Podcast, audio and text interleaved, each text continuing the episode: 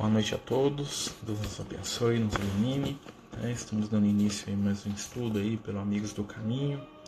Hoje, quinta-feira, né? nós estamos estudando o Evangelho, né? iniciando aí a nossa caminhada, o nosso encontro aí com os amigos espirituais, em nome do Cristo.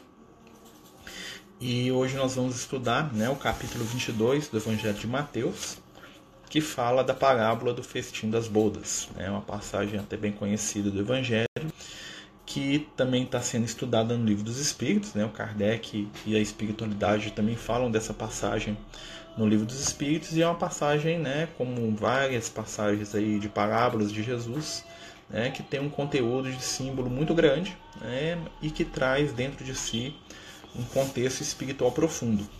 É, vamos lembrar que as parábolas eram histórias que o Cristo né, desenvolvia com o intuito de fixar determinados conceitos, né, conceitos espirituais profundos, na mentalidade das pessoas mais simples, né, em primeiro lugar, porque era é, é o público-alvo de Jesus. Né, Jesus ele pregava ali para os humildes, para os simples, para os carpinteiros, para os pedreiros, para os padeiros, né, para os pescadores. E as parábolas eram uma ferramenta né, de pedagógica, né, como a gente pode utilizar hoje esse termo, que o mestre trazia né, para poder é, colocar o ensinamento no nível de entendimento de todo mundo. Vamos lembrar que a parábola ela vai servir desde para aquela pessoa mais simples, né, ela vai conseguir tirar a essência daquele ensinamento, e né, o, o douto, né, como Jesus gostava de falar, né, o doutor, o sábio, né, o iniciado né, nas verdades espirituais, ele também vai tirar conhecimentos ainda mais profundos. Né? O objetivo da parábola é ser uma construção de conhecimento que atende a, ao ser humano dentro de vários momentos da sua evolução. Ou seja, cada vez que a gente lê uma parábola, que a gente estuda, né, a nossa capacidade de penetrar no sentido daquilo vai estar diretamente ligada com o nosso nível evolutivo. Né? Então, quanto mais a gente é, cresce espiritualmente, mais a gente vai ter é, o retorno espiritual dos ensinamentos de Jesus. Né? Então, nós vamos conseguir beber mais daquela fonte né, de água viva. Né? Como se, à medida que a gente fosse evoluindo, a nossa capacidade de sorver o Evangelho, de aprender, de introjetar o Evangelho de maneira mais íntima, mais profunda, fosse se ampliando. Né? Então, esse é o objetivo né, do estudo das parábolas, né, trazê-las para a nossa intimidade, né, de modo que elas nos ajudem né, na caminhada aí do dia a dia. É, boa noite a todos que estão chegando, né? Conforme a gente já está falando, né? Só para quem está chegando agora, nós estamos estudando é, o Evangelho de Mateus no capítulo 22, né? Quem quiser ir acompanhar, né? Nós estamos aqui né, com a nossa Bibliazinha de leitura, né? Nossa Bíblia que foi indicação do amigo Lucas lá, quando nós éramos crianças, né? O Lucas nos ajudou a escolher essa Bíblia aqui, né? tem muita história, né? Nessa Bíbliazinha aqui, ó, né? De fecho, bem antiga, já bem surradinha, caindo nos pedaços, né? Nessa Bíblia aqui, é... nós passamos várias tardes muito agradáveis aqui com, com um amigo espiritual, né? Enquanto ele entretecia aí comentários, ensinava, trazia é, manifestações visuais aí, mostrava fatos da história do, do Antigo e do Novo Testamento, né? trazia o perfume de Jesus nas suas palavras que hoje nós estamos tentando aí dividir um pouquinho né? com os amigos aí que nos estão nos brindando aí com a sua atenção aí que é tão cara. Então a parábola ela começa, né, como todas as parábolas, com Jesus no meio da multidão. Né? Vamos lembrar que a multidão é a representação daquelas pessoas que ainda estão sendo levadas na caminhada evolutiva por foco. O que isso quer dizer? A multidão ela segue alguém.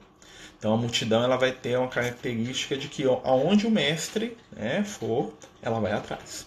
É, a multidão ela funciona mesmo como uma manada, ela funciona como o cardume de peixes, né? Vai, se um vai para um lado, todo mundo vai para aquele lado. Se um vai para outro lado, todo mundo vai para aquele lado. E Jesus compara, né? É, a, a, humanidade, ele divide a humanidade em três grupos, que são muito interessantes, né? Para a gente poder entender o Evangelho e entender a nós mesmos, porque nós com certeza estamos dentro de um desses três grupos, que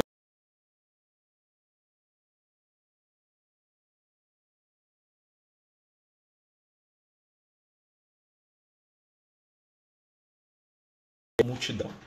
A multidão, a característica espiritual dela é a simplicidade espiritual. né? muitas vezes o religiosismo, né? o desconhecimento das verdades maiores, o medo, né? mas ao mesmo tempo também a multidão ela é confiante, ela busca né, o pastor, ela busca um guia. Né? A característica daquele que está na onda da multidão, que é, vamos dizer assim, 90% da humanidade da Terra hoje, é seguir a orientação de alguém que ele considera como líder. Então a gente remete muito à multidão, exemplo mesmo do cardume. Né? Você vê aí, por exemplo, de, de, tempos em tempos a gente fala assim, a gente escuta na televisão, ah, que as baleias encalharam todas na praia, e mostra aquelas centenas de baleias todas mortas, encalhadas na praia. Por quê? Porque o líder né, teve algum problema, às vezes tem algum problema, né, algum problema de saúde, ele fica desorientado, ele encalha e todas as outras que o seguem vão atrás e encalham né, e morrem junto com ele, porque elas seguem a orientação do líder. Então essa é a característica da multidão. E ela não questiona aquele líder que ela está seguindo. Então a multidão ela pode ser levada para o bem, né? quando você tem um Cristo, quando você tem Jesus à frente dela. Né? Boa noite né? para aqueles que estão chegando. Né? E ela pode ser levada para o mal. Quando a gente tem espíritos, né? quando nós temos influências negativas, vocês vão ver que a maioria das religiões né, lida com massa, lida com a multidão. Por quê? Porque são, né, são levados por ondas, por líderes que as magnetizam, que as controlam, que as dominam de certa forma, né? E eles abrem mão da sua, sua capacidade de escolha e não desenvolveram essa capacidade. Então essa é a multidão. O segundo grupo de seguidores de Jesus, né, no qual a humanidade, a gente pode botar que 5% da humanidade está dentro disso, né, ou, ou menos, são os discípulos. Né? Quem são os discípulos? Os discípulos são aqueles que seguem o Mestre para onde ele for. E a estrutura espiritual do discípulo, ou seja, a capacidade dele de lidar com a vida, com as situações na sua vida, depende da presença do Mestre do lado dele. Então, enquanto Jesus está conosco, né, enquanto Jesus estava encarnado, os discípulos conseguiam fazer uma série de coisas que sozinhos eles não davam conta. Por quê? Porque a presença do Cristo ao lado deles sustentava o seu processo evolutivo. Isso é muito interessante porque é, a gente estava conversando certa feita com os amigos espirituais, né, por que, que Jesus não ficou na Terra? Né, por que, que Jesus não ficou encarnado aqui para sempre? Né, Jesus ele veio à Terra com um propósito, né, que foi nos ensinar e a presença do Cristo na Terra, né, a encarnação de Jesus aqui no plano físico, o que, que ela fez com o mundo? Ela acelerou o processo de evolução da humanidade em, no mínimo 5 mil anos. Né? Segundo os Espíritos falam, né, só o fato de Jesus ter encarnado, vivido entre a gente, deixado a sua lição aqui entre nós, acelerou a nossa evolução em 5 mil anos. Ou seja, o que nós aprendemos né? Em 30 anos com Jesus encarnado, 40 mais ou menos com Jesus encarnado, é, é, representou para a humanidade no geral a onda evolutiva do Cristo, né? que ele, ele aqui na Terra fisicamente, né? não no mundo espiritual, nos puxou né? E os espíritos falam que Jesus encarnado era como se ele fosse um sol atraindo os seus planetas. Né? Todos nós orbitamos em torno da, da energia amorosa de Jesus, né? como um, sol mesmo, como uma estrela com seus planetas ao entorno. E o que, que acontece? Jesus ficou na Terra e ele nos arrastou na sua onda amorosa, né? ele nos puxou evolutivamente, né? a tal ponto que quando Jesus ele, ele vira para os discípulos e fala para eles assim, olha, é necessário que eu vá, né? os discípulos ficam desesperados, né? como é que eles iam conseguir caminhar no seu processo evolutivo sem a presença de Jesus aqui na Terra? Mas aí Jesus fala para eles assim, olha, é necessário que eu vá para que haja justiça. Interessante essa frase de Jesus. Né? Por quê? Porque evoluir a sombra do Cristo é fácil. Ser bom do lado de Jesus é fácil. Né? Sustentado pela vibração de Jesus é fácil. Mas onde vai estar o nosso livre-arbítrio? A nossa superação, a nossa capacidade de crescer por nós mesmos. Então Jesus fica na Terra o tempo necessário, o tempo adequado para poder nos dar, vamos dizer assim, um gás evolutivo, né? para nos dar um boost evolutivo, mas ele se retira para que haja justiça, ou seja, para que a gente não fique é, condicionado à presença dele para poder crescer. Tá? E essa parábola aqui que a gente vai estudar hoje tem muito a ver com isso, certo? Então vamos lá. Jesus, tomando a palavra, tornou-lhes tornou a falar em parábolas, dizendo. Então aqui eles estão falando Jesus está falando em parábolas, Jesus está contando uma história. Tá? Toda parábola é uma história que não tem fundo real, tá? Ou seja, quando Jesus conta uma parábola, não é um fato que aconteceu realmente, é uma história que ele elaborou para ensinar alguma coisa. Diferente dos fatos da vida de Jesus. Quando Jesus anda sobre as águas, quando Jesus cura as pessoas, aquilo são é, passagens da vida dele. Né? Mas quando ele fala em parábola, ele está criando uma história né? é, para poder nos ensinar algum conteúdo. Então, nosso objetivo aqui é pegar esse conteúdo. É, aí ele fala aqui, olha só dizendo: O reino dos céus é semelhante a um rei. Olha que interessante. Que preparou o banquete de bodas do seu filho. Então ele compara ó, o reino dos céus, né, que é o estado de consciência, onde a nossa consciência está sintonizada com Deus, é semelhante a um rei que preparou o banquete de bodas do seu filho. Para quem não sabe, bodas é o casamento. Né? Então o rei. Como é que é o reino dos céus? É como uma festa né, que um pai prepara para o filho, um rei. Né? Mandou seus servos chamar os convidados para as bodas e não quiseram ir. Olha que interessante. Então o rei vai lá, ele prepara a festa e chama os convidados. Mas os convidados não querem ir. Né? Por quê? Porque a festa é a espiritualização. E os convidados somos nós. Mas nós não queremos sair da materialidade para buscar o espiritual. Então nós não quisemos ir. Né? Enviou de novo outros servos, dizendo: Dizei aos convidados: Eis que preparei o meu banquete, os meus touros e animais cevados já estão mortos, e tudo pronto. Vinde às núpcias. Então ele manda outro grupo de servos, são os emissários espirituais que reencarnam de tempos em tempos, né? e que e chamam a humanidade. Falam: venham, que as bodas estão prontas, ou seja, já é hora do despertar espiritual. Já é momento de acordar para realidades maiores do, do espírito. Né? Então, tá, nós estamos sendo convidados ao despertar pelos enviados, né, pelos servos do Senhor. Uhum. Mas eles desprezaram o convite e foram-se um para a sua casa de campo, o outro para o seu negócio. Interessante, né? Então eles foram para as questões da matéria. Né? Um deles foi para a casa de campo, né? E o outro foi para o seu negócio. O que é a casa de campo? É a vida material, tá? É as questões, né? O campo é o lugar onde você planta. Então você, você, quem mora no campo, quem tem uma casa de campo, é alguém que está morando, morando, ou seja, que está parado, que está vivendo no ambiente do trabalho. Né? O campo é o, o lugar de trabalho, não é o lugar de morar. Nesse sentido aqui. E o outro foi para onde? Para o seu negócio. Ou seja, ao invés da gente atravessar a nossa existência de encarnado com foco na vida espiritual, nós estacionamos na matéria e achamos que isso aqui é tudo. Aí eu crio uma casa no campo, ou seja, eu crio uma, eu, eu me estabeleço no mundo material como se o mundo material fosse a única realidade real, a única realidade palpável, a única esperança da minha vida, né? Outros lançaram mão dos servos que, eles, que ele enviara, ultrajaram-nos e mataram-nos. Olha que interessante. Então outros pegaram, né? E aqueles servos, quando fala aqui dos servos, não é indivíduo, não, tá? Apesar que na Idade Média a gente matou muita gente que falava de Jesus, né? Eu lembro do João Hus, né? João Hus, que foi um espírito iluminado, até que depois ele reencarnou como Allan Kardec, né? O John Hus, ele foi um espírito que ele trabalhou para difundir o evangelho no mundo, né? E ele foi morto. Né? E aqui matar os discípulos, os enviados, também simboliza o que? Eu pego o conceito espiritual, guardo na gaveta e vou continuar minha vida do jeito que estava.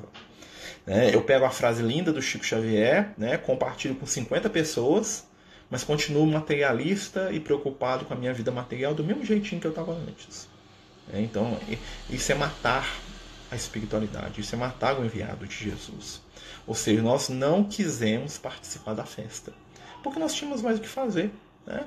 Nós achamos que a nossa vida é muito mais importante, né? que, a, que a nossa aparência, que a nossa festa, que o nosso curso, que o nosso ganhar dinheiro é muito mais importante do que a realidade espiritual, que se existir, né? não sei se existe. Né?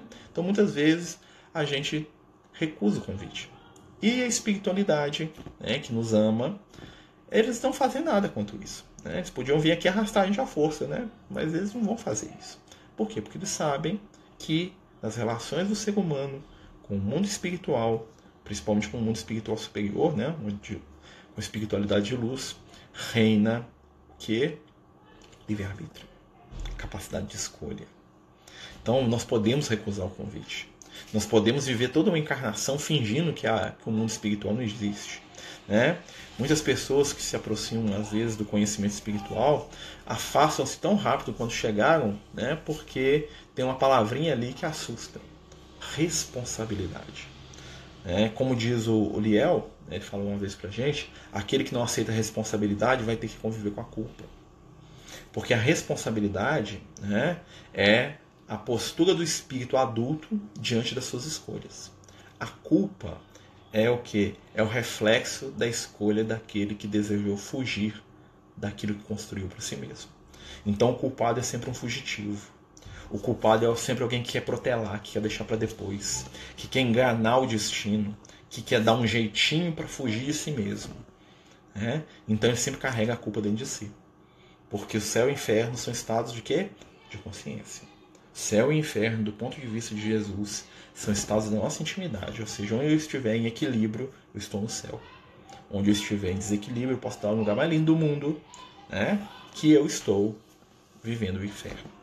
Então, muitos de nós, fugindo da responsabilidade, abraçam a culpa. E a culpa né, é um companheiro muito mais amargo. Né? Porque a responsabilidade não acusa.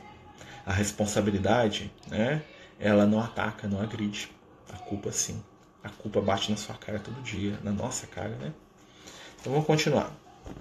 O rei, tendo ouvido isto, irou-se e, mandando os seus exércitos, exterminou aqueles homicidas e pôs fogo à sua cidade. Olha que interessante, né? Então o rei, percebendo né, que aquela realidade ali né, estava é, fazendo com que as pessoas ficassem perdidas, o que, que ele fez? Ele exterminou e pôs fogo na cidade. Não, Deus vai pôr fogo no mundo? Não, gente, né? O que isso quer dizer aqui?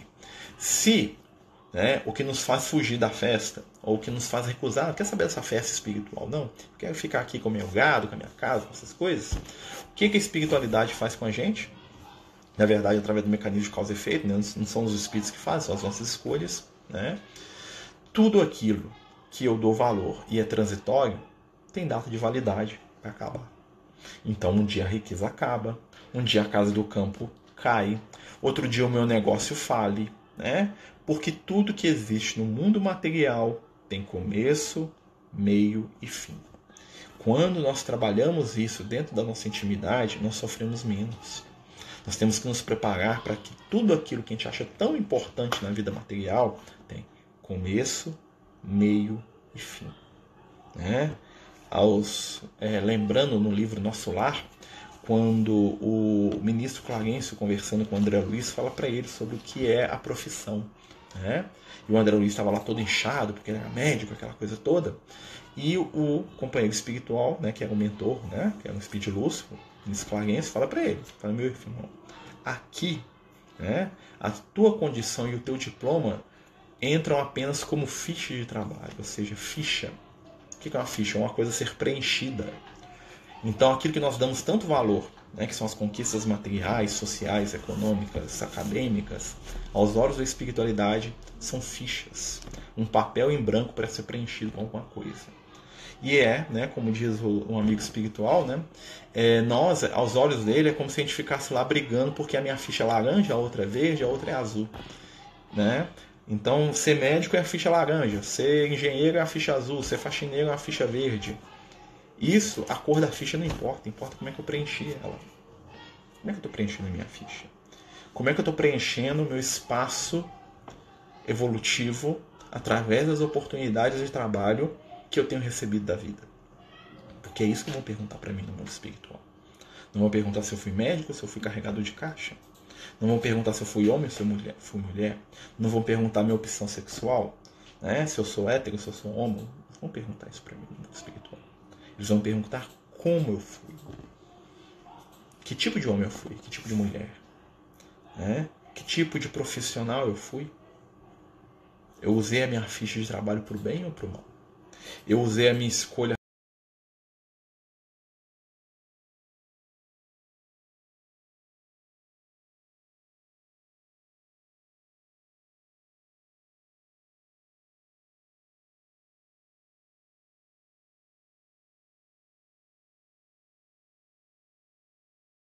tudo. Então disse aos servos: As bodas com efeito estão preparadas, ou seja, o momento chegou. Nós temos muitas as portas da espiritualização, né? Mas os que tinham sido convidados não eram dignos, ou seja, todo mundo que foi chamado, ninguém quis vir. Né? Então, mas nós estamos com a festa aqui, o que nós vamos fazer com isso? Né? E depois as encruzilhadas das ruas. E depois, a quantos encontrarem, convidai-os para as núpcias seja, no momento que aqueles que, não, que estavam preparados não quiseram, qualquer um que quiser pode entrar agora. Ou seja, quem foram os convidados? Gente, fomos nós. Nós estamos encarnados aqui no Brasil, no coração do mundo, na pátria do Evangelho. Nós estávamos encarnados lá na época de Jesus. Né? Talvez em Israel, na Grécia, em Roma. Né? Muitas vezes a gente via um ou outro companheiro se aproximando lá, falando de Jesus. Ah, não, não sabe isso não. Né? Então, nós fomos convidados naquela época, mas nós, infelizmente, muitos de nós não quiseram. Todos quiseram, né? Então, não pode generalizar, né? E aí ele falou para convidar qualquer um. O convite se estendeu a todos. Olha que interessante, né? Tendo saído os seus servos para as ruas, reuniram todos que encontraram maus e bons. E ficou cheia de convidados a sala do banquete das bodas. Ou seja, o chamado da espiritualidade começou a ser para todo mundo. Aquilo que era ensinado nos templos, aquilo que era ensinado para os iniciados, começou a ser iniciado e ensinado para qualquer um que desejasse escutar. Gente está travado aí? Me dá um sinal, por favor. Se voltou, se não voltou, tá? Né, tá funcionando bem aí, só me fala aí para a gente poder ver o que está acontecendo. Então, todos aqueles que decidiram caminhar evolutivamente foram chamados. O conhecimento saiu do véu, né, pelo menos grande parte dele, e foi mostrado para todos. Jesus falava para os discípulos: aqui que vocês aprendem escondido, gritem sobre os telhados. Seja, vão espalhar conhecimento para todo mundo aí. Quem quiser vai ter. Né? Essa é a proposta da espiritualidade, é a nossa proposta. Né? Nós temos que espalhar conhecimento. O que os outros fazem com ele? Jesus abençoe a cada um. Tá bom? Então, depois de o rei ver os que estavam à mesa, viu lá um homem que não estava vestido com a veste nupcial. Olha que interessante. Então, o rei né, chama as pessoas, falando que está aberto para qualquer um, né, quem quiser. E aí ele olha para a mesa e ele vê que não tinha, tinha um companheiro lá que não estava com a veste nupcial. O que isso quer dizer? Né?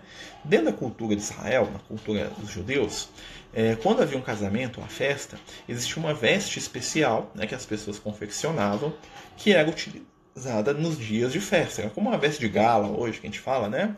Como smoking, assim. Claro que dada né, as devidas proporções, muitas vezes o que, que acontece? Né, nas festas pobres, às vezes as pessoas iam com um manto, alguma coisa assim que eles pegavam emprestado, né? Que é alguma coisa caríssima, né? Então eles iam com a veste nupcial que porque aquilo ali era para um sinal de deferência, né? Porque ali é uma coisa especial que estava acontecendo, uma coisa solene, né? Então a solenidade você tinha que ir com o melhor do que você tinha, né? Os judeus tinham muito isso, a gente herdou isso deles, né? Aí você vai na igreja, lá o cara veste terno e gravata, né? Você vai na casa espírita, lá o cara veste, lá fica bonitão, né? Tudo bem. O problema é se não tiver essência, né? Não adianta nada ficar muito bonitão aqui, meu coração tá vazio igual uma pedra, né? Então, às vezes a pedra tem mais, né? Jesus mesmo fala isso. Né? Mas a veste é um sinal de que a pessoa estava preparada para estar naquele ambiente. E aí o rei estava andando lá, né? Jesus contando essa história deve ser uma coisa fantástica, né?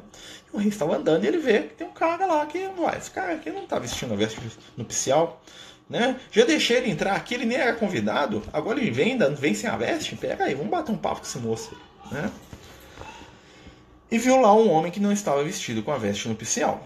E disse-lhe, amigo, como entraste aqui não tendo a veste nupcial? É? O que é a veste nupcial, gente? A veste nupcial é a preparação para receber o conhecimento espiritual. Se todos somos convidados né, para alcançar o conhecimento espiritual, nós devemos estar preparados. O convite é para todos, mas só entra quem está pronto. E o companheiro não estava pronto, porque a veste dele, ou seja, a alga o corpo espiritual dele não retratava aquilo que ele precisava para poder se espiritualizar. Lembra, né, que o nosso corpo espiritual é o reflexo daquilo que nós somos. Então, quando a gente está no mundo espiritual, não adianta eu querer parecer mais bonitinho, porque eu vou ser feio do jeito que eu sou mesmo. Né? Na hora que eu chegar lá no mundo espiritual e ver lá que eu não tenho luz quase nenhuma, eu não vou ficar decepcionado, né? Porque né, a gente se preparou e aceita a nossa condição. O problema é quando eu acho que eu sou muita coisa, né? Eu chego lá de lá e a decepção né, vem pesada, né? Vem forte. Mas né, eu acho que a gente não vai se decepcionar muito não, porque a gente está se preparando, aí, vamos dizer, né? Então vamos lá. Ele, porém, emudeceu. Ou seja, o cara não sabia como é que eu entrei aqui, né? Não estou pronto para isso. Né? Então disse ao rei aos seus servos: Atai-o de pés e mãos e lançai-o nas trevas exteriores. Olha que coisa, né? Amarra o pé e a mão do cara e joga lá fora. Não, que rei bonzinho, né? Interessante, né? Tem gente que acha que isso aqui é Deus, tá, gente? Né? Não. O que é a treva, gente? A treva é a ignorância. Né? Atai-o as mãos, ou seja, a capacidade de trabalhar atai os pés, ou seja, a capacidade de se movimentar, e lançai-o fora nas trevas. Por quê? Porque a vibração dele é a vibração de treva. Quem está na vibração de treva ficará na treva até decidir mudar sua caminhada. Né? É escolha. E ali haverá pranto e ranger de dentes. Olha que interessante, pranto e ranger de dentes. É, parece uma descrição do umbral, né? Muita gente acha. Né? É, o pessoal tá falando que tá travando, gente. Travou de novo? É, fala pra gente aí se, tra se travou mais uma vez aí. É, vamos ver se alguém dá um sinalzinho aí pra gente poder é, retornar aí com, com o estudo. Né? Mas o que que acontece? O estar atado, estar preso, né? é a incapacidade de se movimentar. E não é o servo que vai atar ele. Né? Aqui dá a entender isso, mas na verdade ele está preso. Porque as nossas escolhas nos prendem. A nossa vibração nos prende. A nossa vibração nos amarra, nos limita. E a vibração é o produto do nosso pensamento. Aquilo que nós pensamos vai se constituir em realidade espiritual na nossa vida. Né? Mas é isso, né, gente? Nós estamos aqui falando da parábola do festim das núpcias do filho. Né? Aí Jesus termina com uma frase que é muito interessante, porque muitos os chamados e poucos os escolhidos. O chamado né, é para todo mundo. Mas quem que escolhe? Não é Deus que escolhe, somos nós. A escolha é íntima. O despertar espiritual é íntimo. Né? Então, para quem está chegando, nós estamos falando de evangelho, né? nós estamos falando da parábola do festim de bodas, né? que é uma, um, uma história simbólica, né? na qual Jesus está trazendo para a gente a ideia de que o convite para a espiritualidade tem acontecido de tempos em tempos né? A humanidade tem recebido emissários do astral superior, de espíritos iluminados dos mais variados tipos, nas mais variadas roupagens, nas mais variadas religiões. Né?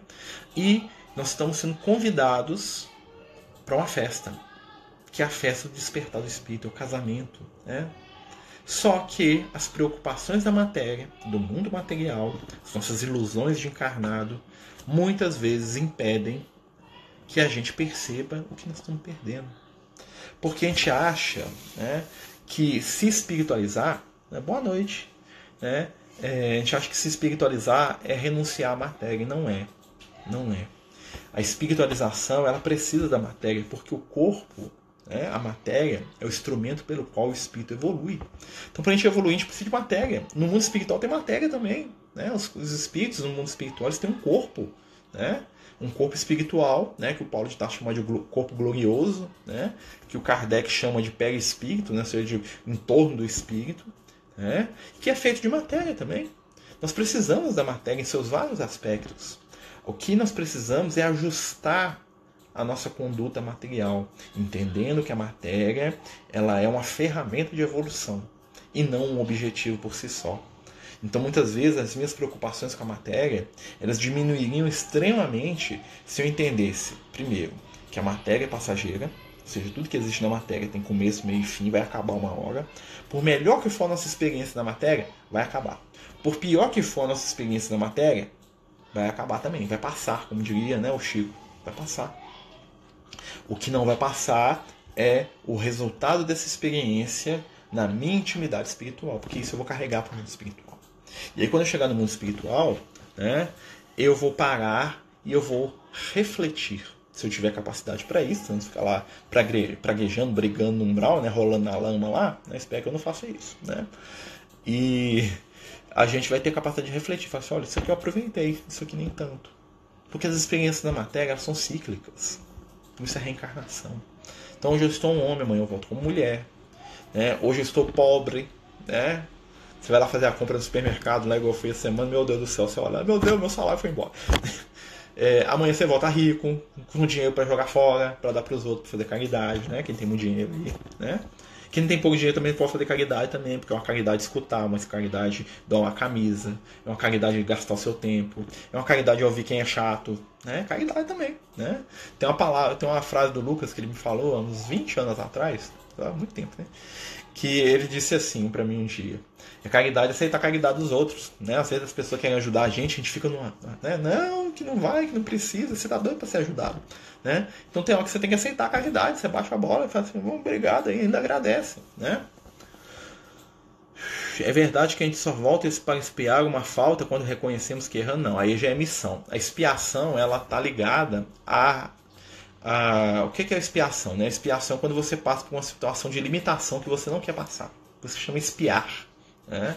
A expiação é quando eu sou constrangido a limitar alguma coisa que eu tenho dado mau uso. Vou dar um exemplo aqui para a gente poder entender. Né? O que é expiação? Imagina o seguinte: estou aqui e nessa encarnação eu sou um cara que rouba de todo mundo. Estou roubando, roubando, roubando, roubando, roubando. Né?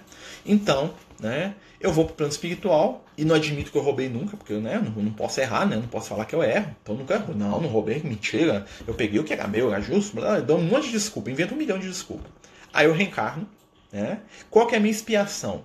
É lidar com a questão do roubo.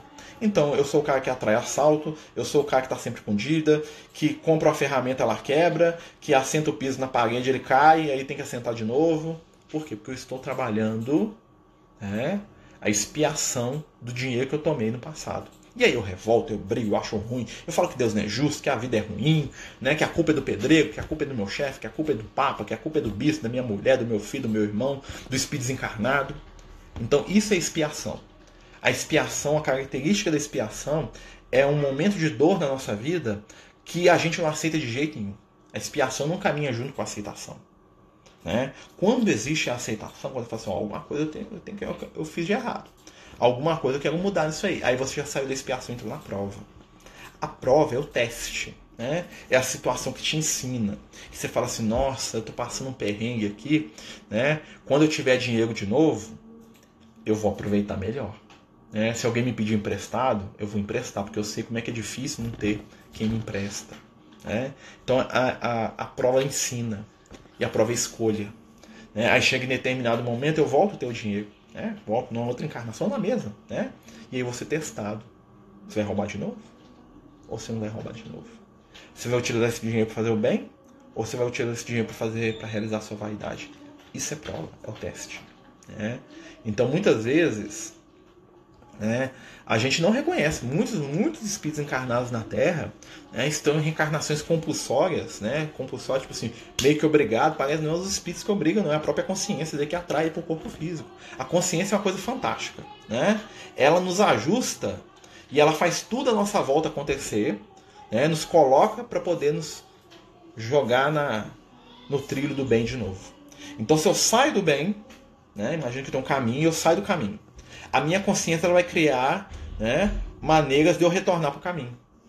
A espiritualidade ela só está ciente daquilo e ela alivia, ou ajuda, ou ajusta alguma coisa, mas em suma, em resumo, é a minha consciência que está produzindo aquilo. Só que né, essa consciência pode me trazer pelo amor, né, através da aceitação das provas. Né? aceitação, gente, não quer dizer apatia. Tá? Então, eu aceitar que eu tenho uma dificuldade não quer dizer que eu não tenho que lutar para poder vencer. Né? Olha, será que ganhar na lote tem ajuda do mundo espiritual? Ajuda do mundo espiritual não acredito não, porque os espíritos não vão vir descer aqui para te dar o um número, né? Principalmente os espíritos de luz tem mais o que fazer. Mas que isso está no destino reencarnatório da pessoa com certeza. Ou ela vai ganhar dinheiro de algum jeito. Pode ser na loteria, pode ser a herança que o tio que ela não lembra o nome dele deixou, né? Pode ser uma outra coisa que acontece. Né? Isso não é a prova. A prova é o que você vai fazer com o dinheiro. A prova é o que você vai fazer com a condição que você está recebendo. Isso que é prova. Né? Prova é o teste. Receber ou não receber, não importa, ali é fonte. Isso aí, espiritualmente falando, não tem muita coisa. Mas o que você vai fazer com aquele produto, com aquela herança, com aquilo que você está ganhando, isso, isso conta muito para a sua evolução. Né? No caso de quando temos alguma doença que é considerada grave, nos curamos, pode ser visto como expiação como prova. Pode ser visto como prova sendo quitada. Tá? Expiação, normal, como eu falei, expiação envolve revolta. Né? Então, para você sair da expiação, você tem que eliminar a revolta primeiro. E é difícil a gente sair da revolta. É muito difícil a pessoa que está revoltada com a vida pela condição que ela vive né, sair dessa onda de revolta e entrar na onda de resignação. É, o primeiro passo né, para a cura é a resignação. Né, é o ressignificar, é resignar, ou seja, é a aceitação da condição com o intuito da mudança. Porque a revolta ela só agride. Né? Então eu estou doente, vou ficar revoltado. Deus é culpado, o mundo é culpado, eu estou brigando, eu não estou curando. Né? Ah, o resignar é o que? Eu falo assim, opa, peraí, tô doente. Por que, eu tô doente? Hum, o que, que eu posso fazer para melhorar a minha condição? Vou lutar, vou fazer o meu melhor, vou confiar em Deus. Aí eu tô no momento de prova. Aí eu posso sair da prova. A expiação ela não traz solução. Porque expiação é como se você tivesse que atravessar uma, um, de uma sala para outra e você tentasse atravessar bater na testa na parede. Porque você quer fazer do seu jeito. E você não aceita passar pela porta. E aí fala assim: não, meu filho, passa pela porta. O que é a porta? A porta é a resignação. A porta é a paciência, a compreensão das, das leis divinas. Mas eu estou revoltado. Né? Porque eu quero passar é por aqui na minha frente. Eu não quero dar a volta, eu quero passar aqui, porque eu acho que eu mereço. Então eu bato a cabeça na parede mil vezes, né? Quando que se eu parasse, se eu respirasse, se eu aceitasse, eu poderia dar a volta pela outra porta e sair no mesmo lugar. Então a, a expiação ela nos enseguece. Os espíritos trevosos estão em expiação, porque eles sofrem, né? ou seja, eles, eles materializam dor o tempo todo, eles não abandonam a dor, porque eles ficam presos na dor do passado, né? ou chorando a dor que vai vir no futuro, e eles ficam repetindo. Isso é, isso é, é a expiação. A prova não. Né? Então, a, quando a gente cura, é um teste. Né? Então, por exemplo, é, estava muito doente, eu ganhei a cura. Né? Aí o que, que eu vou fazer disso agora? É uma prova. Vou voltar a beber cachaça, né? Eu tava lá com meu com meu fígado lá todo destruído, né? E aí, por um milagre da ciência, né, eu transplanto o fígado, eu faço uma cirurgia, eu tomo remédio e curo. Né? Aí vem o teste. Ó, oh, Marcelo, você curou o seu fígado. Você pode voltar a beber. Você vai voltar? Aí é escolha. Né? Isso é prova. Né? Enquanto que o outro que está na expiação, ele só vai passar o resto da vida dele reclamando, ele não vai fazer nada de útil. Né? Uhum. Vamos lá, como lidar com tentações sabendo que é tentador, deve ser ou enfrentar. Né? Ó, falar o que o Lucas sempre me ensinou. Como que a gente vence um vício? Roubando o tempo dele. Vício, tentações, né? Tem uma palavra tentação, né? A tentação é a gente querer fazer algo que nos prejudica, de certa maneira, algo que é ruim, né? Então, assim, como que a gente foge de um comportamento vicioso? Não dando tempo para ele. Tempo livre é instrumento para o vício. Né? Então a gente tem que pensar assim, vamos ser bem sinceros com a gente. Todo o tempo que a gente tem de folga, a gente usa mais para poder fazer aquilo que nos vicia do que fazer aquilo que é bom para nós. Né? Então, assim, é, muita gente não pode ter folga, porque vai ficar dando festa uma atrás da outra, vai ficar bebendo cachaça uma atrás da outra, vai ficar dando em cima da mulher dos outros, vai ficar dando em cima do marido dos outros, né? vai ficar dando um jeito de passar a perna nos outros por causa de dinheiro. Então, muitas vezes, aquela, aquela vida de trabalho um atrás do outro que a gente reclama tanto é uma disciplina que o nosso espírito está recebendo para poder não falhar. Então, para fugir do mal, nós temos que ocupar a nossa mente com o bem. Né? Tem uma frase do Paulo de Tarso que eu gosto muito, que ele fala assim: vamos encher o nosso espírito com Cristo seja, tempo vago, trabalhar para Jesus. Tempo vago, vamos ler um livro. Tempo vago, vai fazer uma visita para quem precisa, vai lavar a sua casa, vai limpar. Ah, mas não posso sair, estou na pandemia. Tem problema não, troca os móveis de lugar, faz uma faxina, cuida do cachorro, né? vai ler um livro, vai escutar uma música. Nós ainda não estamos preparados espiritualmente para ficar à toa. Tá? Até porque ficar à toa não é destino evolutivo de ninguém, porque os espíritos de luz não ficam à toa no momento nenhum. Né? Eu contei para vocês, uma vez o Liel estava conversando comigo, né? E eu que sou muito curioso, né? Vim para ele e falei, o que, que você faz no seu, seu tempo de folga, né? Tava lá, né? Que eu sou curioso, eu pergunto mesmo. Aí ele tava lá, né? Aquele espírito, né? Aquele velhinho, bom velhinho, né? Aquela barba branca, né? Que é profeta do, do Antigo Testamento, né? E aí eu falei assim, não, mas o que, que você faz no seu tempo vago, Liel? Eu falei assim, não, que. E aí foi me contar a rotina dele.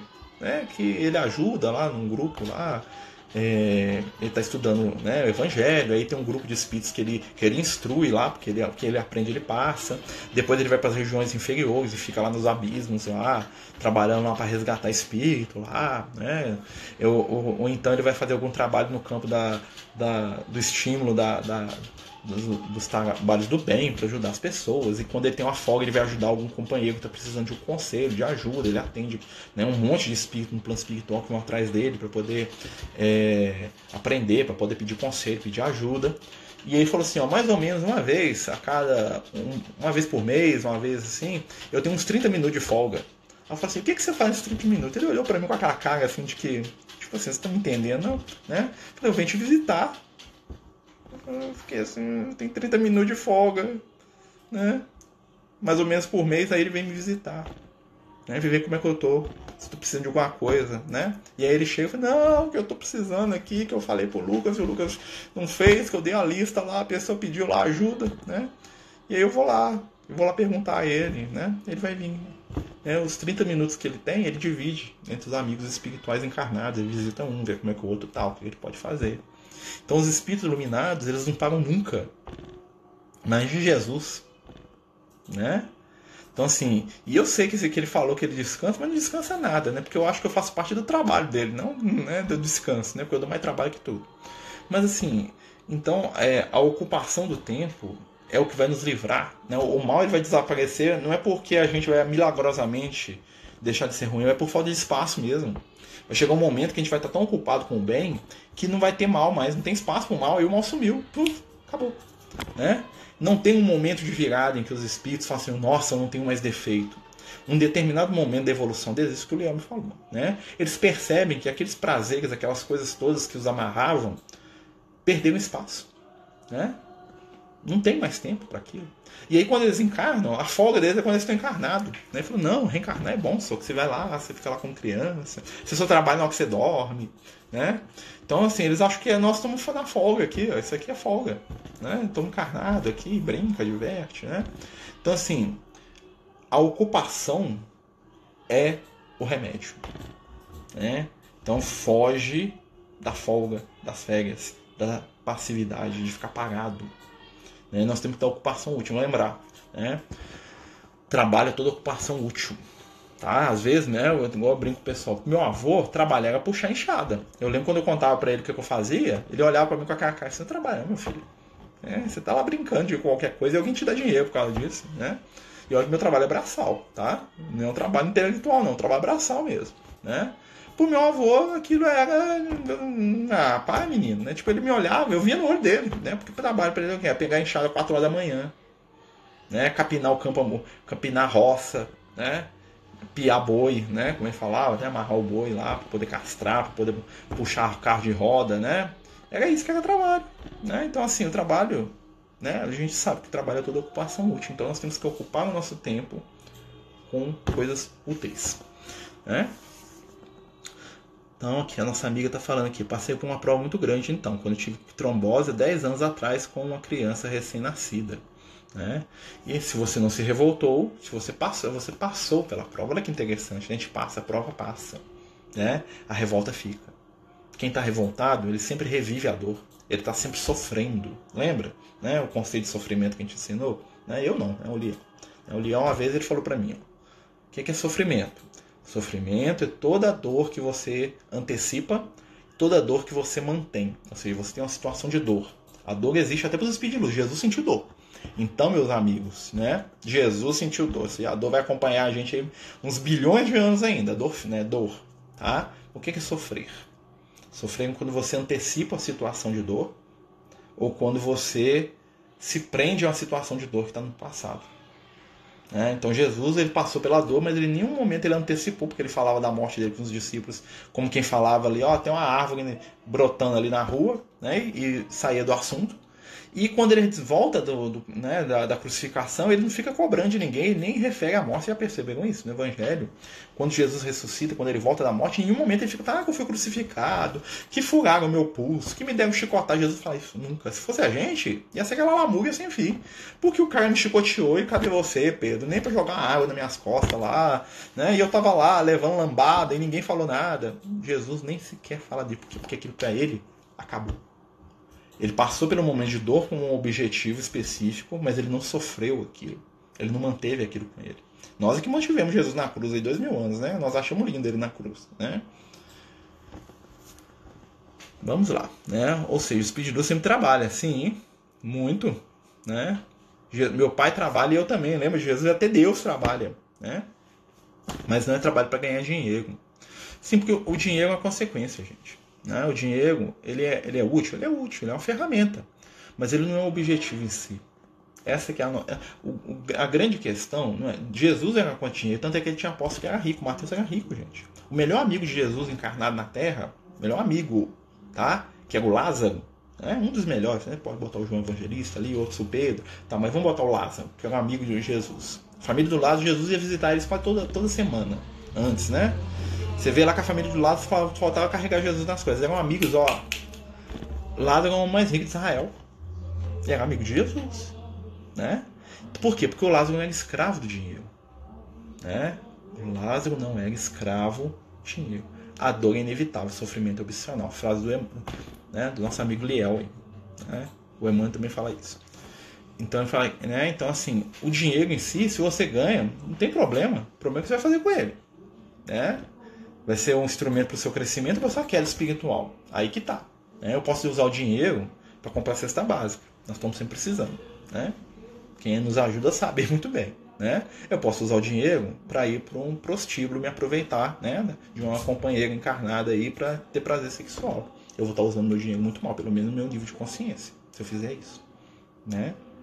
Eu posso usar o meu dinheiro né, para poder é, criar trabalho digno e justo para as pessoas que convivem comigo. Eu posso usar meu dinheiro para enganar mais gente ganhar mais dinheiro enganando. Ou seja, o dinheiro em si ele é neutro. Né? O mesmo dinheiro que paga droga, paga a cesta básica.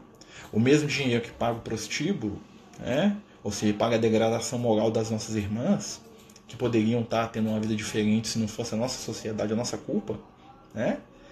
eu poderia estar usando para poder pagar a escola de alguém. Né? O mesmo dinheiro que eu posso estar usando para gastar com coisas supérfluas, eu poderia estar pagando a escola dos meus filhos. Poderia. Poderia estar pagando o médico do meu filho. Eu poderia estar pagando um psicólogo para uma pessoa que eu sei que precisa. Mas eu poderia estar gastando em farra. Né? Ah, mas quer dizer que eu não posso usar o dinheiro para coisas assim? É, o dinheiro, desde que você tenha equilíbrio, né? Eu posso pegar meu dinheiro e comprar um videogame igual eu comprei aqui para os meninos aqui de casa, né? O que eu não posso é tirar da escola deles para fazer isso. Né? Eu posso pegar o dinheiro da que o pessoal dá para a cesta básica, né? igual às vezes acontece, sobra um dinheiro, a gente faz lá um, compra alguma coisa, roupinha, faz uma festinha lá para os assistidos, que a gente faz no final do ano. Né? A gente pede dinheiro para fazer festa para os assistidos da casa. Né? Então a gente pode, o dinheiro é uma ferramenta para se fazer isso, ou seja, é um instrumento bem. Né? Então ganhar dinheiro não é ruim não, tá? Ser rico não é ruim não não pode ser avarento, né? que é problema. Né? Ser afetuoso não é bom, não. Mas ser sensualizado ao extremo, aí é ruim. Né? Abraçar todo mundo é bom. Ficar tirando casquinha nos outros é ruim. Né? Então, assim, é o, é o meio termo, é o equilíbrio. Né? Essa que é a proposta evolutiva. Né? Minha filha tem 10 anos e até hoje tem medo de ficar sozinha no quarto dela. À noite. Esse medo pode ter a ver com algo de vidas passadas? Sim, pode ter. Né? Porque o que, que acontece? Muitas vezes o espírito reencarnado ele traz dentro de si né, é, marcas espirituais do seu passado. Né? E, e o porquê que ele reencarna? É exatamente para aprender a lidar com aquilo. Né? Muitas vezes o medo, o medo nasce do quê? Do nosso desconhecimento. Né? Conhecer né, o ambiente onde nós estamos é saber a gente trabalhar o medo. A gente tem que vencer o medo. Tem que ter ajuda para vencer o medo, que é um processo né? Então, às vezes, o espírito traz traumas de passado. Por exemplo, a minha esposa ela não consegue chegar perto de lugar alto, né? Até perguntei pro Lucas uma vez se ela tinha morrido jogo, alguém jogou ela do buraco lá e não quis me falar. Né? Mas assim, ela tem medo de altura. Né? Eu tenho, eu tenho, cada um de nós tem uma coisa assim, né? Qual que é o meu? O meu é medo de perder um filho. Eu tenho um medo, assim, ó, é, de desaparecimento. Eu vejo aquelas pessoas que desapareceram, o filho do fulano sumiu, que me dói na minha alma. Por quê? Porque eu sei que já passei numa vida passada, né? Já aconteceu comigo. Eu já tive um filho que sumiu, né? E eu fiquei doido. Doido, doido, doido, né? Então todas as vezes que eu volto naquilo, né? Não que isso seja uma coisa horrível, né? Mas todas as vezes que eu vejo uma notícia de uma criança que desapareceu, ou de um filho, de um jovem que sumiu, aquilo me toca profundamente. Por quê? Porque de certa maneira eu revivo aquele processo de dor lá do passado. Né? Então tem muita coisa que acontece com a gente, mesmo que a gente tenha superado aquela situação, que te toca, te toca mais. Né? Então sempre que eu vejo algum caso de desaparecimento, eu falo no ouvido do Lucas até o máximo que eu dou conta. Eu falo, ajuda a achar aquela pessoa. Eu peço para espiritualidade pra caramba, que me toca muito, muito mesmo. Por quê? Porque eu tive uma experiência assim. Né? Aí é um trauma, não diria que é um trauma, mas é uma experiência. Né? Então tá, é, é como se fosse um, um ponto sensível na, no nosso psiquismo espiritual. Nós temos vários. Tem gente que tem dificuldade com água. Tem gente, minha mãe tem dificuldade com água. Né? Ela tem dificuldade de atravessar rio. Ela tem muito medo de água. Né? Com certeza isso é fruto de alguma experiência que ela passou na encarnação atual. Se não foi na encarnação atual, foi no passado. Né? Então a gente tem que analisar as coisas. Às vezes é uma coisa que aconteceu na nossa encarnação mesmo. Né? Então, assim, é, são coisas interessantes para a gente pensar. Né? A, a, espiritualidade abre a nossa percepção para muitas coisas. Né? E a gente para de sofrer, é porque a gente entende. E quando a gente entende, a gente trabalha aquilo positivamente, a gente modifica. Né? E como que a gente vai modificar? Roubando tempo inútil. O mal é alimentado pelo tempo mal utilizado. Então, usa seu tempo no bem e o mal não vai ter espaço na sua vida. É fácil da gente poder entender isso. Né? Quanto mais ocupado, menos tempo de fazer coisa errada. Então, quando menos ocupado, hum, oficina vazia, né? O que, que, é? Mente vazia, oficina do diabo, né? Eu até troquei. Né? Mente vazia, oficina do diabo. Isso é um ditado popular, né? Um ditado né, dos nossos avós aí. Não tem nada mais certo, não. Os espíritos obsessores aproveitam da nossa. Eles falam na nossa cabeça, não, que nós estamos à toa. Se estiver lá carregando, batendo laje lá, os espíritos obsessores não vai lá não. Tá? Né? Tem um amigo que falava isso, que era pedreiro, ele falava assim, o dia que a gente batia uma laje lá, né? Ele viu, ele era médio vidente também, né? E aí ele contava que ele viu os espíritos lá enchendo o saco dele, né? Pra ele beber, que ele bebia muito, né? Tinha um problema com o alcoolismo. E aí ele falava que no dia que o espírito obsessor menos aparecia, era um dia que ele tava batendo laje, né? Tava lá carregando, virando massa, né? Jogando balde de concreto em cima lá da, do telhado, lá chapando massa lá. Aí a obsessão não chega perto, não, porque não tem espaço para ele ali, né? Mas nós estamos brincando, né, gente? Tenho dificuldade de lugar fechado pequeno, com crianças pobres. Essas duas situações me deixam muito aflita. Com certeza pode ser algum reflexo de uma experiência de vida passada. Né? Tem um amigo nosso, né? gosto muito dele, que ele tem dificuldade com falta de comida. Olha que interessante, né? Então, às vezes foi um espírito na reunião e ele estava relatando que ele passou fome com os filhos. Esse companheiro se sensibilizou até o final da alma dele. Né? Por quê? Porque com certeza ele teve alguma experiência que ele passou fome no passado, ou que ele viu a família dele passando fome. Muitas experiências que a gente tem são fatores sensibilizantes para a nossa caminhada, ou seja, eu passo por aquilo, né? para poder superar. Tem uma história muito interessante, né? eu já até contei, ah, mas como eu sou repetitivo mesmo, então não tem problema. Né? É, são a história dos meninos da Etiópia. Né? Não sei se eu já contei essa história, eu já devo ter contado algumas 15 vezes aí, né? mas vamos contar de novo porque ela é sempre interessante. Que na década de 80, né, quando tinha muito aquela coisa de criança que nasceu na Etiópia, passando fome, passando no Jornal Nacional, todo, todo mundo via o Jornal Nacional, né? Tinha aquela opção. Né? E aí alguém foi perguntar pro Chico, né? Por que, que aquelas crianças passavam aqueles meninos morrendo raquítico, né? E o Chico falou, não, aqueles meninos ali, eles estão aprendendo. E o pessoal não entendeu. Eu falei, não, estão aprendendo. Né? E pareceu que o Chico era muito frio, né? O pessoal, que isso, Chico? Aquelas criancinhas ali, né? E aí o que, que o Emmanuel explicou depois? Passou-se uns anos, o Emmanuel falou assim, olha, essas crianças que a gente está vendo morrer na televisão, né? essas pessoas que estão morrendo, a gente tem que fazer tudo que puder para ajudar eles. Mas quem são aqueles espíritos? Aqueles espíritos, eles eram os nobres ingleses, franceses, alemães, holandeses que colonizaram a África, colonizaram, né? Para poder explorar a escravidão e para arrancar tudo que é recurso natural para fazer riqueza da Europa. E aí quis a lei divina que as consciências deles fossem atraídas para os ambientes que a ação deles criou. Porque aquela miséria toda era fruto né, da ação da Europa explorando a África. Né? Claro que tem a culpa deles também, né? Ninguém é isento, mas assim, naquele, naquele caso particular. Então o Chico fala assim, quando ele olhava para aquelas crianças, ele via os reis da Inglaterra, as rainhas, né? Ele olhava para aquele menino e via lá um rei todo cheio de ouro, né? um nobre todo cheio de poder. Ele via lá naqueles corpinhos lá. O que, que aconteceu? Aqueles meninos desencarnaram, a maioria deles, né? renasceram na Europa. E o que, que eles fizeram? Né? Lá no início do ano 2000, 2015, 2000, né? 2010, ali mais ou menos, né? 2002, né? começou a nascer um monte de instituição na Europa para ir para a África cuidar das crianças, né? das pessoas mais carentes, os médicos sem fronteira, um monte de outros. Né? Vocês podem perceber que isso apareceu bem depois daquilo.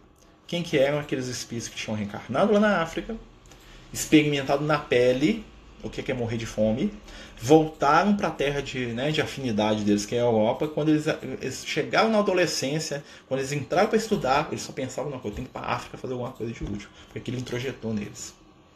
Eles foram lá, aprenderam a lição e voltaram para ajudar. Ali foi o que? Aquilo ali é uma prova bem sucedida.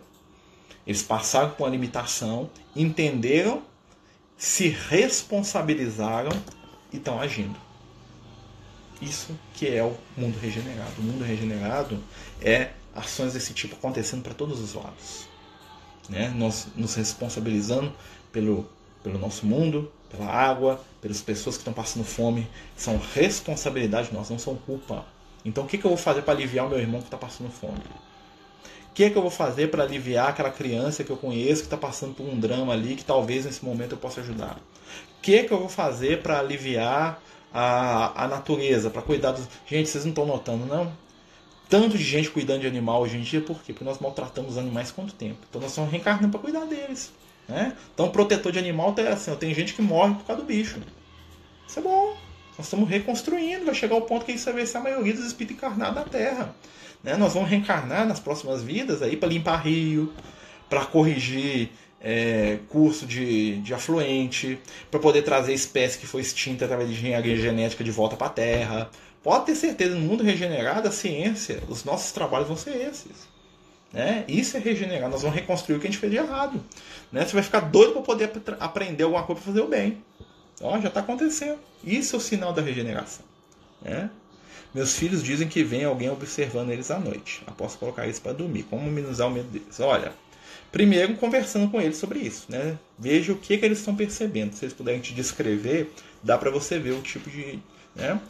E o que, que você faz? Faz prece com eles. Fala assim: olha, né? não importa o que vocês estão vendo, Jesus está com vocês. Então, se vocês sentirem alguma coisa que está incomodando vocês, faça uma oração para Jesus. Chama mesmo, fala com ele, assim, oh, Jesus, me ajuda aqui, né? né? O pensamento no Cristo cria outra onda de vibração. Então, se vocês estiver acontecendo muito, né? Você pode até fazer um culto com eles todo dia antes de dormir. Você pega lá o evangelho, senta do lado lá, né? onde eles na caminha lá, faz uma leiturazinha com eles, pede para eles fazerem um prece. Coisa de 5 minutos, dá uma aguinha frutificada para eles, entendeu? E até amenizar essa questão. Se não for uma mediunidade ostensiva aí que, né, que eles tenham, a tendência é que vai sumindo. Né? Pode ser algum companheiro que está passando, algum companheiro espiritual ali da região, pode ser que eles estão muito sensíveis, tem vários fatores que podem trazer isso. Né? Meus amigos, Desculpem, nosso tempo, né? Vamos ver aqui quanto tempo nós temos. Nós passamos 3 minutos do horário, meu Deus. Daqui a pouco aparece aquele sinal constrangedor aqui mandando acabar a live, né? Se não aparecer agora. Então nós vamos terminar o nosso estudo. Né? Como a gente faz sempre, a gente começa falando do evangelho, depois a gente vai viajando junto, né? Isso que é bom. E lembrar que domingo nós temos nosso estudo né, de, do livro do Apocalipse, nós vamos né, dar, seguimento, nós estamos aí no IGTV com todos os estudos, né, quem quiser acompanhar aí né? Fique à vontade. Né? Nós colocamos um vídeo novo lá no YouTube. Nós estamos no YouTube conta gotas, né? Então a gente está tentando chegar no YouTube a mil inscritos para a gente poder fazer live lá, né? Porque o YouTube dá umas ferramentas que facilitam às vezes mais do que aqui, né? Para poder e a gente faria live nos dois. Mas se a gente precisa chegar a mil inscritos lá, quem puder nos ajudar, né? Tá lá na página dos amigos do caminho. É, queria agradecer a todos, né? Pedir a Jesus para nos abençoar, nos iluminar, né? que nós possamos ser instrumentos da luz e do amor, onde quer que a gente esteja. Né? Vamos regenerar, vamos fazer o bem para quem estiver perto da gente, que com certeza esse bem vai ser uma gotinha para modificar a face do nosso mundo. Né? Nós reencarnamos para isso. Né? Vamos fazer uma prece para terminar. Senhor Jesus, amigo e mestre, companheiros espirituais aqui presentes, Agradecemos pela oportunidade que recebemos e pedimos neste momento paz, luz e amor. Fica conosco, Senhor, a cada momento, nas vibrações do teu amor, hoje e por todo sempre. Que assim seja, graças a Deus. Então, meus amigos, muito obrigado. Né? Aí apareceu o bendito lá, contador regressivo aqui. Muita paz, muita luz e até domingo, se Deus quiser.